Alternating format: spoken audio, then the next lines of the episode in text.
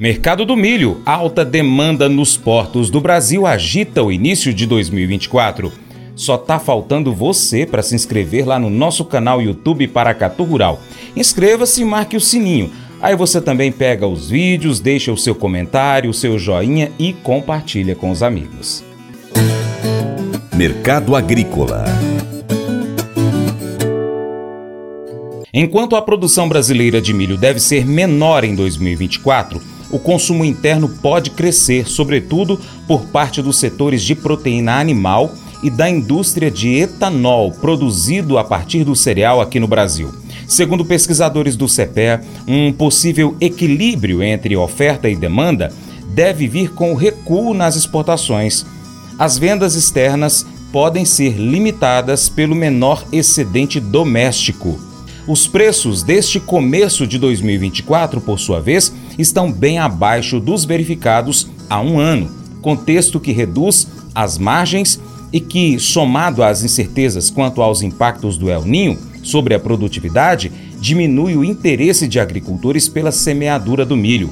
Alguns já sinalizam que não devem aumentar a área. Na B3, os valores futuros apontam patamares maiores no segundo semestre. Vlamir Brandalize comenta a movimentação do milho no mercado no início de 2024, com destaque para os portos brasileiros que abriram o ano com alta demanda. Em relação à safrinha, apesar da intensificação do plantio, ainda há pouco giro no mercado de insumos, o que traz incertezas quanto à produtividade final.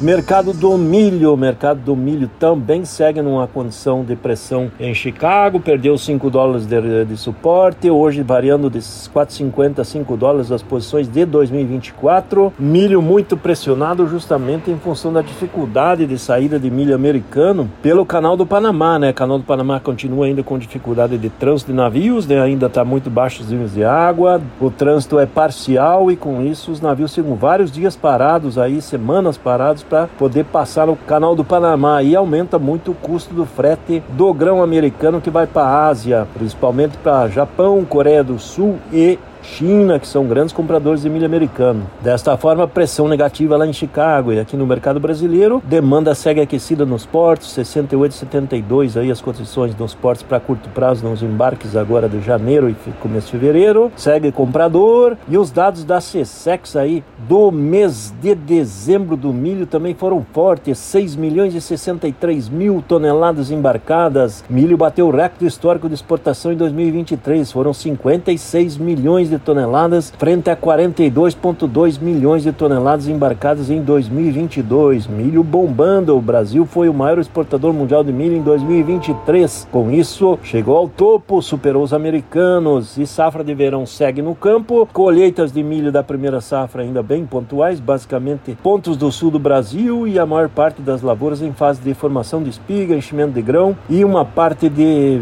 de maturação aí que não chega a 15% na média da primeira safra. Segue plantando a safrinha, essa continua com grandes dúvidas, produtor com dúvidas, muito insumo ainda de safrinha não giraram, produtor esperando aí para se definir. Cotações do milho nesse ano estão muito melhores que o ano passado e mesmo assim o produtor ainda na dúvida sobre o que vai plantar de milho safrinha. Esse é o quadro do mercado do milho que segue com potencial de demanda gigantesco internamente, provavelmente vai passar de 80 milhões de toneladas, 82 milhões de toneladas toneladas exportadas nesse ano. O último ano foram 79 milhões de toneladas. Exportações seguem fortes. Compradores querem milho brasileiro. O milho brasileiro está com navios aí mais rápido para chegar na Ásia do que o milho americano. Tem demanda potencial na exportação no mercado interno e devendo crescer no setor de ração no mercado brasileiro, que bateu recorde de produção no ano passado. E também recorde histórico deve ser no setor do etanol de milho também agora em 2024. Esse é o quadro do mercado do milho. Хе-хе-хе. Mas eu vou dizer uma coisa pra você, viu? É, se quiser colocar propaganda sua aqui nesse programa, ó, eu vou dizer um negócio, você vai ter um resultado bom demais, senhor. É isso mesmo, é facinho, facinho, senhor. Você pode entrar em contato com os meninos ligando o telefone deles, é o 38, é o 991810123, bem fácil. É muito bom porque aí a sua empresa vai sair dentro de um programa que é ligado aí ao homem pra mulher do campo. É nós que vai estar tá assistindo e também vai ver sua propaganda. É bom ou não é, só?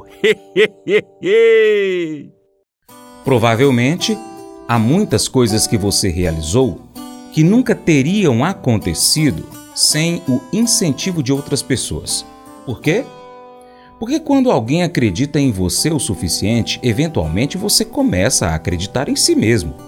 No entanto, alguns de vocês têm pessoas que acreditam tanto em sua capacidade que os pressionam, e às vezes o peso dessas expectativas pode fazer com que você se sinta sobrecarregado. Alguns de vocês podem até se sentir desanimados. Você pode questionar se você é bom em alguma coisa ao se perguntar: por que eu deveria tentar? A verdade é que é fácil ficar paralisado pelas expectativas dos outros, mas há esperança. Olhe para o seu Criador, nosso Deus, como no versículo 7, capítulo 7, do, do livro de Mateus. Peçam e será dado a vocês. Busquem e vocês encontrarão batam e a porta será aberta a vocês.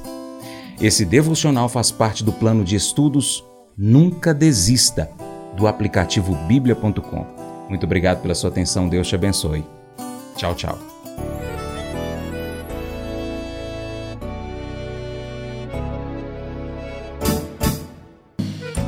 Acordo de manhã para prosear no mundo do campo, as notícias escutar. Vem com a gente em toda a região com o seu programa Paracatu Rural. Tem notícias, informação e o mais importante, sua participação. Programa Paracatu Rural. Programa Paracatu Rural.